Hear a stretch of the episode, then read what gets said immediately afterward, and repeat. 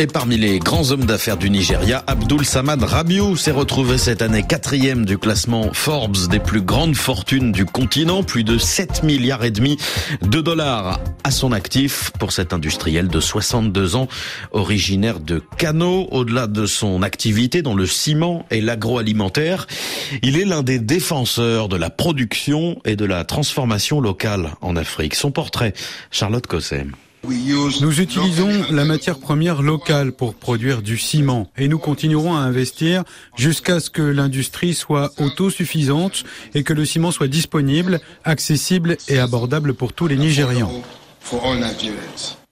C'est l'histoire d'un fils de grand négociant du nord du Nigeria qui ne voulait pas se contenter d'être le fils d'eux. Après des études aux États-Unis, il fait ses premières armes dans l'entreprise paternelle avant de lancer son propre business à la fin des années 80, BUA Group. Comment il a construit sa fortune, c'est lui-même qui l'explique lors d'une conférence pour des étudiants d'Oxford. À cette époque, la plupart des entreprises ne faisaient qu'importer. Nous nous sommes dit que ce serait peut-être une bonne idée si nous ajoutions un peu de valeur ajoutée aux produits importés donc nous avons commencé à faire venir de l'huile comestible en vrac, à la transformer et à l'embouteiller. Bien sûr, nous importions encore, mais nous apportions un peu de valeur ajoutée. Donc nous sommes partis de là pâte alimentaire puis sucre. En 2009, il se lance dans le ciment, ce qui fait décoller son groupe. Il devient le principal concurrent d'Aliko Dangote. Inyasifa est journaliste économique pour le média nigérian Nairametrix. Il s'est concentré sur répondre à la demande des marchés non desservis dans le Nord, ce qui lui a valu en quelque sorte le titre de roi du Nord. Dans les années 80, son père, militant du parti du président renversé, est incarcéré par le gouvernement militaire de l'époque pour ne pas avoir payé des droits d'importation sur le riz.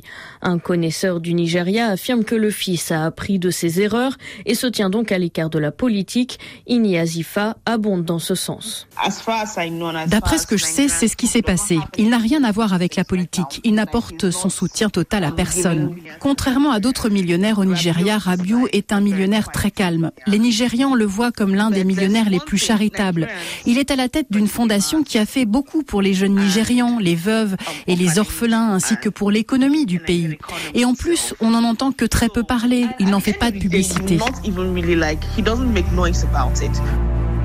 Une bonne réputation également dans les cercles économiques français. Décidé à se lancer dans la transformation d'hydrocarbures, il signe un gros contrat avec une société de l'Hexagone, un choix qui lui vaut d'être nommé par Emmanuel Macron à la tête du Conseil d'affaires France-Nigeria.